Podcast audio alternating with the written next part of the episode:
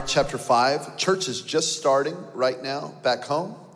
We're going to do three services starting right now. And we, we have been just really in a, a move of God. Um, we just crossed over, we're five years old. In five years, we've just crossed now 10,600 salvations.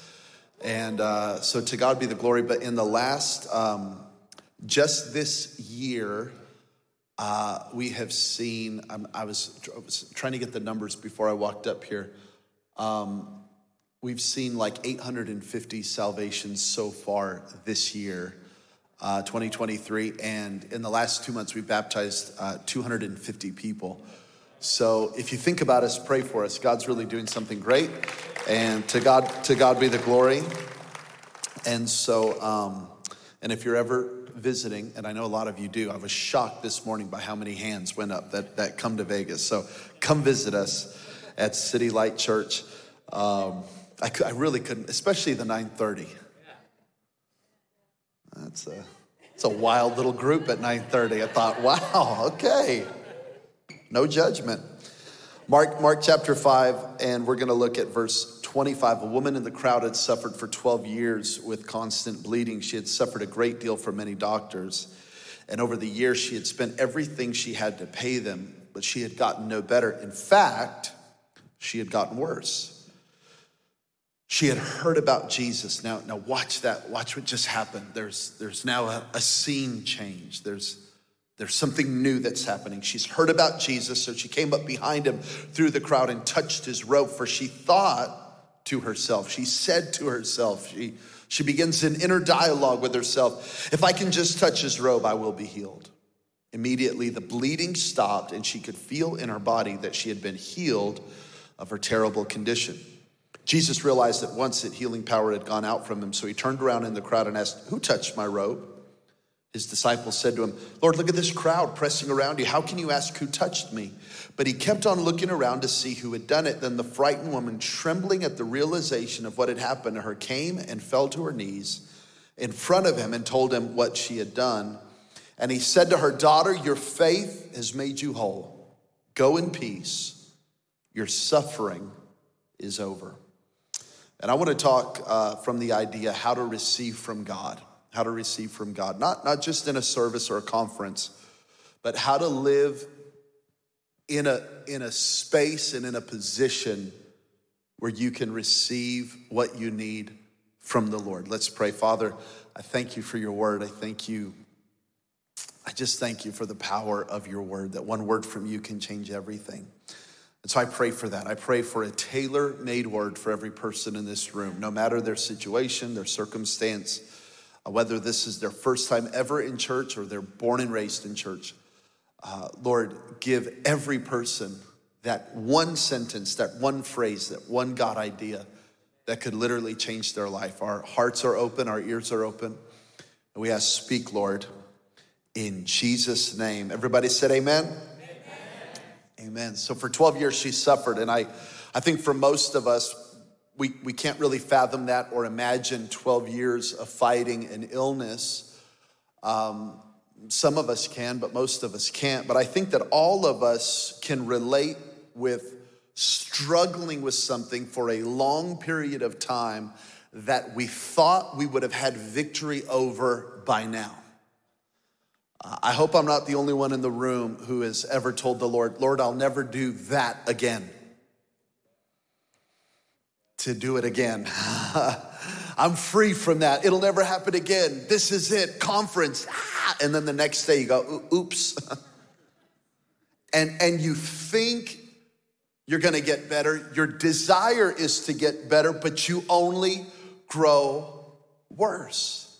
And you're wondering, where is the breakthrough gonna happen? When's the freedom gonna come? When's that, when's that change in my life gonna come? But I want to tell you to not give up on the promise of God over your life. Don't, don't give up on the promises of God for your future. Don't give up on the promises of God for your family. E- even if you have tried and failed, I want to tell you, even if it's been 12 years, even if it's been generation after generation of struggle, even if it's something that has been in every family member throughout the family tree, I'm telling you that Jesus can do something in your life. Jesus can turn your heart around. Jesus can set you free. Jesus can still heal. Jesus is a mountain mover that, that the thing that you're facing is bigger than you, but it's not bigger than God. It's greater than you, but it's not greater than God. It's more powerful than you, but it's not more powerful than God.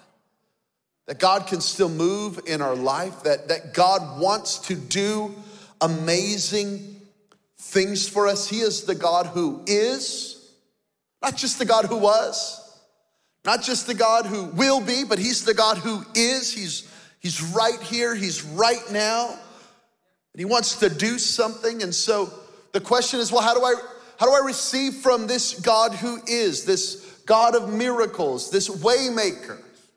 Because I'm singing about him, but I but I want to see it in my life. Well, I've been walking with Jesus for 25 years, and I've been in full-time ministry now for, for 21 years. I, I, I think I've kind of learned something, okay? It's a principle, it's an idea that I that I get from this text that I want to help you with today. And I think it's gonna, I think it's gonna begin to change something. I want to give you some new news today. I want you to hear something today that will begin to change the direction of your life. Firstly, if we're gonna receive from God, we must listen up. Listen up. She heard about Jesus. She, she starts hearing something new. For 12 years, bad news. For 12 years, sickness. For 12 years, defeat. For 12 years, struggle. For 12 years, a shame. For 12 years, poverty. Because you, you got to remember that. She's, she's not just sick, she's got a health problem, she's got a money problem because she spent all her money. But she doesn't just have a health and money problem, she now has a shame problem because in, in these days, people believe that if they were sick, it meant that God was against them and that God was cursing them with that illness. So she was dealing with the sickness, she was dealing with the poverty, and she was dealing with the shame. And for 12 years, this is building and it's building and it's building, but now she hears something new. She begins to hear about Jesus. Now, this phrase, she heard about Jesus in the Greek language, uh, that, that, that this would have been written in would have been something like this she began to hear the things concerning Jesus or the things surrounding Jesus. She starts to hear the testimonies, the chatter. She starts to hear phrases like, I'm healed, I can see, I'm forgiven, I'm loved, my child is alive, I can walk, whatever it may have been, I can hear she begins to hear the stories of Jesus. And I got to pause right there and say this this is why your testimony is so important. Because your story unlocks faith in others. When they hear the story, your story, your God's story, and, and it doesn't have to be that epic. But whether you're telling it on the screen or you're telling it in your small group or you're just sharing it with friends, this is the thing that can unlock faith in somebody else to go, wow, if God did it for them, maybe God can do something for me. And let me tell you, that's exactly the truth. That if God's ever done anything for anyone, he can do it for you. This is the God that we serve. He doesn't have favorites. He doesn't pick a few. The promises of God are not yes and no, the scripture says. The promises of God are yes and amen. And when she hears the stories, when she when she starts to hear something new and something good, a seed of faith is birthed in her heart that says, if I could just get to him. So I'm going to read you a scripture. If you're a church person, don't check out. Okay? Don't go on Instagram in Jesus name. Okay, because because because we're going to hear a scripture. If you're if you're churchy, you've heard this scripture. So as soon as I say, you're going to go, oh man, we brought in a guest speaker for this. we we flew in this dude from America for for this one. I've heard this one. Where's the rabbi? No, sorry. Rabbi's home. You got me. So he was awesome, by the way. I just, I'm just, I'm being I'm being naughty. Romans 10 17. Faith comes by hearing, and hearing by the word of God. And you go, I know that. I don't know. I don't know because because I, I want to challenge you because I didn't I didn't believe that verse. I knew it, but I didn't believe it.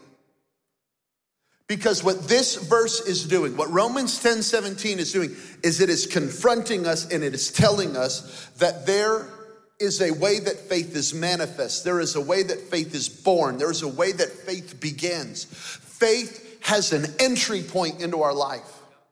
Faith has an avenue into our life. Faith has an origin. And please hear me, it's not us. Amen. Faith comes, faith enters our life, faith begins to move in our life, faith is born in our life, not by us. Maybe if I sing it really loud. Maybe if I reach out my hands really high until my shirt picks up. Maybe if I show my belly, then God will know that I'm really serious. Maybe if I get a face like this, like I'm in a lot of pain and I rock. You can't produce faith. I don't know if we believe it because I didn't believe that. Faith is from God, and faith is from God's word. But, but here's what we do we try to produce faith in our own, and we try to come up with it, and we try to conjure it up, and then we come back to God and go, Here, here God, here's our faith. Because without faith, I can't please God. That's what Hebrews 11, 6 says. So I go try to create faith and then bring it to God and go, Here you go, God, here's, here's my faith. Be pleased with me. And God goes, You can't create it. What pleases God is when we go to God and go, I got nothing, but you got everything. And God goes, Thank you. My, my daughter has, has a couple of, of, of bills, a couple of currency, a couple of dollars. And she keeps them with her. She keep them in like a backpack, or she's six. She calls it a pack pack. She won't call it a backpack yet. Pray for her. She calls it a pack pack. And we'll be, we'll be at Walmart or Target or whatever, whatever store. And, and she'll pull out her backpack. She'll go, here, dad, here. Here's. She'll pull out a dollar. And I go, sis. I call her sis, sis. Thanks, but I got it because she has a she has a dollar. I have a credit card. I got way more supply than she has demand. Now it's cute, but but it, it, it can't help me. And you know, we I think we go to God with our one dollar. We go, here, God. And God goes, You, I'm so big and I'm so good. And what pleases me is when you don't try to impress me, but you trust me and you and you come back to me and you let me produce faith in you. So I can't create faith. Here's what this means. That faith is God given and cannot be produced apart from God. So that means that anything that we call faith that is not founded upon the word of God is not faith. It might be sincere, heartfelt, intense, but it's not faith. No hearing, no faith. No word, no faith. I want you to see her testimony because her testimony was my testimony. Maybe it's yours. She wanted to get better, but she only grew worse. Let's, let's be honest. That's most of the people that I've met in the body of Christ. The desire's there, but there's no change. I, I want to get better, but I'm only getting worse. What's up with that? I have the desire, I have the emotion, I have the tears. I, I want to get better, but I'm only getting worse. Because desire without faith can't produce what we're believing for. The, the scripture talks about one guy in the Old Testament that he, he couldn't receive from God even though he sought it with tears. The Bible says he sought it with tears. So the emotion was there, but the faith wasn't there. See, for a lot of you, you think you need more faith. I just need more faith. If I can just get some more faith. Ah, I just need more faith to break this addiction. I just need more faith to get free from this, from this sin. I just need more faith to get free from this stronghold. No, you don't. I, I actually have really good news for you. You don't need more faith. Let me prove it to you. Jesus said, here's how much faith you need. A little mustard seed size of faith. He said, with that little bit of faith, you can move a mountain. You don't need mountain sized faith to move a mountain. Oh, that's good news. So here's what it tells me it tells me that it's not that I need more faith, I just need faith. But I can't produce faith. And I, and I want to say, as church people, the longer you're in this, the more tempted you are to try to produce it on your own. Isn't that what Paul said to the Galatians? Didn't you start in the spirit? Why are you trying to now do this in the flesh? Oh, we all do it. We all, we start with pure grace, but then we start trying to help God. And God goes, I'll do all the heavy lifting, I'll do all the hard work. You just trust. Are we okay so far? Y'all still like me? Are we okay? Okay, okay. So, so now that I now that I listen up, number two, I have to think right. Think right. Think right. She thought to herself, or or or she said to herself. She began to have an inner dialogue connected to what she just heard. So first she hears about Jesus, and now she starts talking to herself. Let me, let me just say this. Only crazy people don't talk to themselves. We all talk to ourselves. You're talking to yourself right now. What kind of coffee am I going to get after service? Where are we going to eat dinner? Oh, I should have eaten before service. On and on. We all talk to ourselves. What am I going to do this week? We all talk to ourselves. Let me say this your inner dialogue, your self talk, is directly connected to what you're listening to. So if you don't like your self talk, you need to change what you're listening to. Not, I need to think better. I need to try harder. I need to be careful about what I say. No, you actually need to just change what you listen to. Because from her hearing came her thinking, from her hearing came her speaking. Um, in America, we say, you are what you eat. And uh, there's this other phrase that, that the health, healthy people say. They say, you can't work out a bad diet. Abs are built in the kitchen. They say these kind of things. I don't know who these people are. They're weird, but they, right. Uh, what they're saying is, it don't matter how hard you work out. If you eat bad, you can't hide a bad diet. Well, I know this is true because I've been here and I found y'all's chocolate. trouble. So I've been walking like, because I've just been trying to fight jet lag, I've been walking every day like seven miles throughout the city. Seven miles, burning thousands of calories, crushing it. Seven miles in kilometers is like 7,000 kilometers. I don't know if you know that.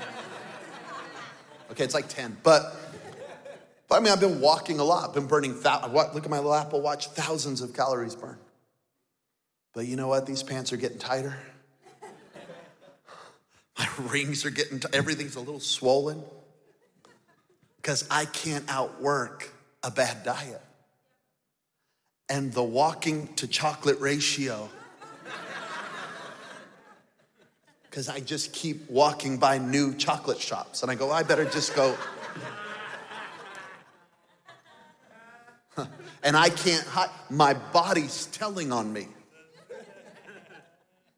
My body, because I am what I eat. Many of you are trying to correct something, but you don't need to correct it. You need to correct your diet. You need to change what you're listening to. if it's not feeding your faith, get it out of your life.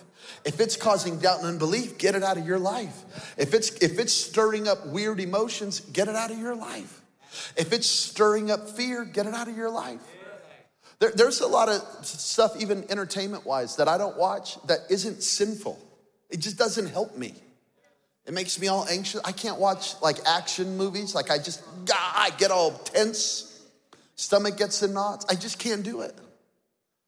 I, I just, I have to be careful about what I allow in because it's gonna, it's gonna directly affect my thoughts and my words. Okay, now Jesus is gonna talk about this. Mark 11, verse 22. Jesus answered and said to them, Have faith in God. Now, watch these phrases faith in God.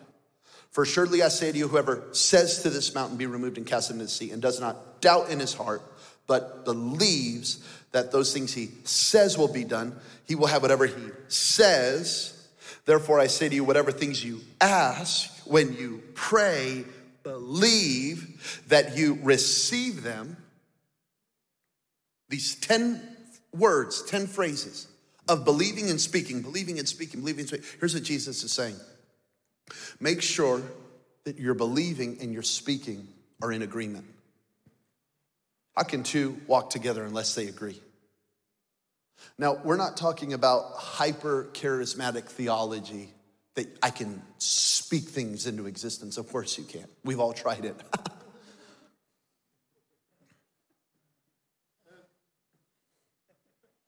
so we can't. You can't speak things into existence. If we could, I'd have a beard. I've got no facial hair, nothing. I said, grow. It doesn't work. Okay, so it doesn't, so whatever. I would have hair here and here, and I wouldn't need to do a comb over, okay? You can't speak things into existence. You can't talk yourself into faith. If you could talk yourself into faith, you wouldn't need God. You have you. That's not what we're talking about. What we're talking about is making sure that from our hearing, we now come into agreement with it in our believing and in our speaking. So it's, it's not that I can talk myself into faith, but I can have a faith filled language that agrees with heaven. Think right, think right, speak right. Lastly, bow low. Bow low. If I could just touch his robe, I would be healed. Uh, Dr. Luke in the book of Luke, he gives us more uh, detail. He always does. Luke is my favorite book in the Bible. He gives us more detail than what Mark gives us. So, so in Luke chapter 8, he tells us that she crawled to Jesus and she touched the very edge of his robe. I, I want you to catch this. She bowed low. While everyone else was here with Jesus, pressing, she was back. Uh, here's, here's the mental picture that I want you to get Jesus was kind of like a local celebrity. So people just wanted to be around him. They just kind of wanted to touch him to say they touched him. They just they they they wanted their kids to get around him so he could put a blessing on them. That, you know, it was like it was like touching a celebrity and going, "Oh my God, I'm never going to wash my hand again." Well, touch Beyonce. But it, it wasn't faith, it was more just the hype and the craze. If we could bring it into 2023, it would be like they were just trying to get a selfie with Jesus. Hey, what's up, Jesus? Follow me, follow me back. I'm gonna tag you. Find it in the DMs and follow me back. There was no faith, it was just the hype of the crowd. So everyone's pressing, but it didn't move God. because every if you can if you can even think about reaching over a crowd if you could think about that that kind of pandemonium it's it's all up it's all high and i can't receive from god if i'm up here because the anointing of god flows down psalm 133 says that the anointing of God starts at the top of Aaron's head. Goes down to his beard, down to his clothes, all the way down to his lower garment. The edge of his garment, the hem of his garment. That's what she touched. Because the anointing flows down, it never flows up. God's power never flows up to pride, it flows down to humility. And if I'm up, I can't receive from God because I will be above the blessing. But if I'll ever stay low, the lower I get, the safer I become. It's very hard to fall when you're already on your knees. It's very hard to fall into temptation when you're already on your face. But the higher I get in my mind, the more in danger I am. And I know this to be very true because a few months ago I was putting away the Christmas decorations at our house. And I packed everything up in the boxes and I brought them out to the garage. And we have this kind of like wire rack system in our garage. And while my wife was away, I was putting all the Christmas gifts, uh, all the Christmas decorations away. And I was on the ladder and I was thinking to myself, I'm up on the ladder going, I'm the husband of the year. I'm the best husband in the world. Sorry, I win.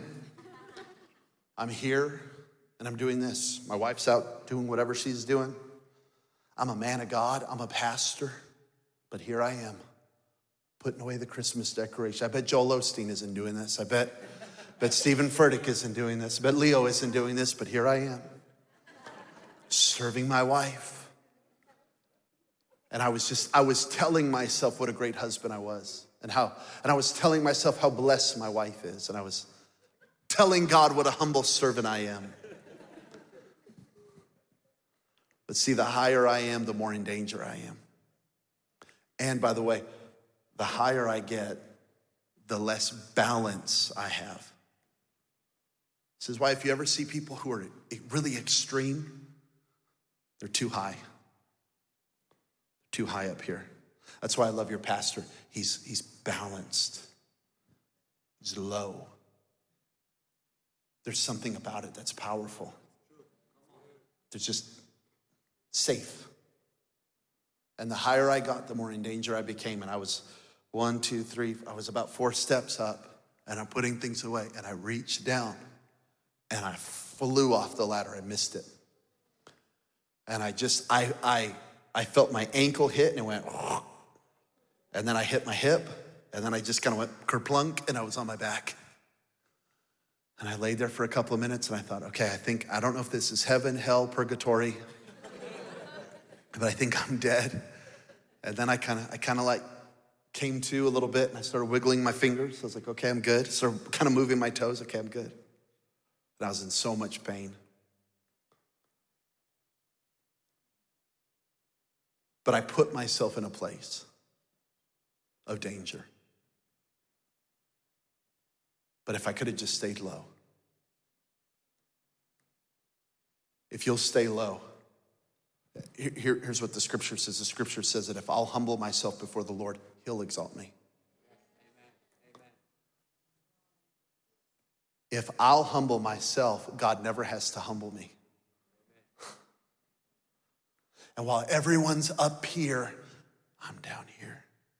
You know that Jesus is seated on the throne? That means that if he's seated, I have to get lower than the seated one. I don't walk up to Jesus and go, "Hey Jesus, how you doing, brother?" No, no, no. I go down to his feet and I receive the anointing that starts at his head and goes all the way down. That's how I receive from God. So you're in church and the worship team, let's, let's have you guys come up. The worship team is there. Come on, let's sing. And you go, ah, it's kind of weird for me to sing. I know. I'm not a good singer. We know. That's why we have a thousand speakers up here. Because we don't want to hear you. We want to hear, we want to hear them because they're good. So we turn the music loud enough for you to sing. Well, you know, I bow low. Come on, let's lift our hands. Uh, maybe. No. Humility, receive. You know, I used to have a hard time asking the men in our church to worship. First couple of years of the church, two years of the church, I, I felt very awkward asking our men, come on, let's worship God. But then we got professional sports teams. We got a hockey team, which is a crazy sport, and we got a football team, American football team, professional. Well, I started going to the games and seeing the men of our church at the games. So I thought everyone in Vegas was conservative and we're just, we're not churched, bro. So we don't do that at church, bro, because we're not churched. That's like, that's what they do in Dallas. That's what they do in Africa. That's what they do in Australia, but not in Vegas, bro. So that's what I thought. So I gave into it. And then I went to the games. And with a beer in one hand and a praise in another hand, they're screaming and cheering and clapping and screaming and cussing and yelling and over a, over a puck. Google that tonight if you don't know what that is. Just this little black thing over, over a pigskin, over a ball crossing a line, and they're losing their mind. And I would actually have some men because they'd get really mad at the refs and they're cursing and do things, and they'd come, Pastor, sorry, I got a little emotional. I uh. And I go, oh no, that's cool, that's cool. Just bring that energy on Sunday. Just, just don't come in with hands in your pocket Sunday talking about where we don't do that in Vegas. Because we do. You prove to me that we worship in Vegas. We just worship a ball in Vegas. We worship a puck in Vegas. We worship money in Vegas. Well, we need to worship Jesus in Vegas. So I just need you to bring that energy on Sunday. So now I get up every Sunday and I pick a fight with all the men in my church. And I say, y'all need to be the rowdiest, loudest, craziest, and don't let the women out praise you. Because I see them praise on the field. S- stretch a little bit, humble yourself. How about baptism? Do I have to get baptized in public? Yeah, that's kind of the whole point. Can I just get baptized in my shower? Nope, doesn't work, doesn't work. Turn it on. In the name of the Father, Son, nope, doesn't work. It's a public declaration that I've that I've died to my old life. I've been raised in a new life. Well, do I, do I gotta get wet? Yep. And it's kind of awkward, and you wait in a line, right? And there's the team taking pictures, and you're in shorts, so you're kind of weird about it because your legs are white as a ghost, and you're like, it's been a cold winter, you know? And you're just, and then you wait your turn, and then you get in, and you're talking to the people, about, yeah, baptizing you. And then you got, do I do it? Do you do it? Do I touch my nose? Do you touch?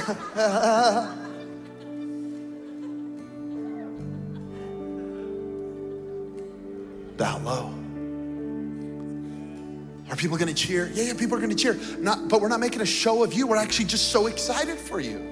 We love you. And we wanna see you go public with your faith. Do you see it? Do you see it? I gotta stay low. I'm not talking about a one service thing or a conference thing. I'm talking about in my life. Jesus is calling me out of the boat, onto the water, into discomfort, into the unknown, out of my comfort zone, and it's there that His blessing is flowing. And it stretches me a little bit.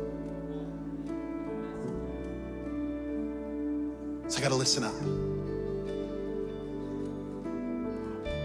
I gotta think right. I gotta think right. I gotta talk right. And I gotta bow low.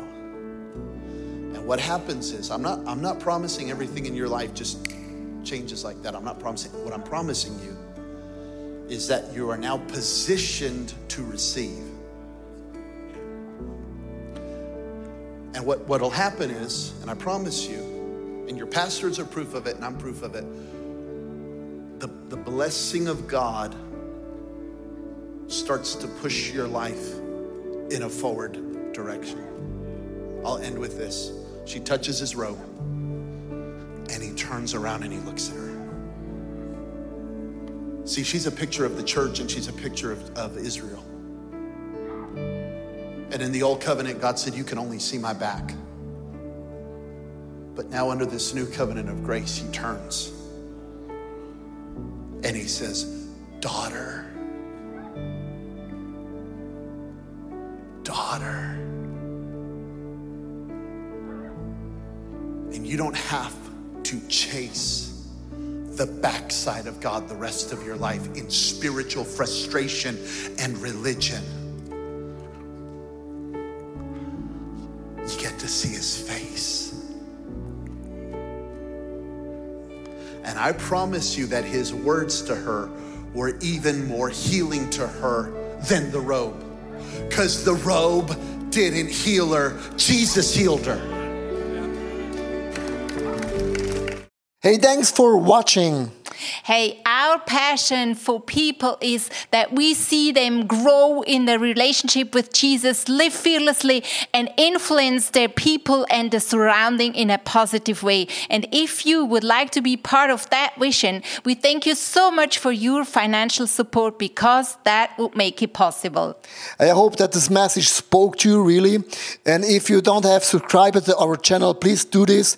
And it's always a big blessing. Maybe you know some people in your or in your friendship, say that podcast could be a very well cool thing. Just share the link because it's pretty, pretty easy. And I'm looking forward to see you again. Tune in and God bless you and see you soon. Bye bye.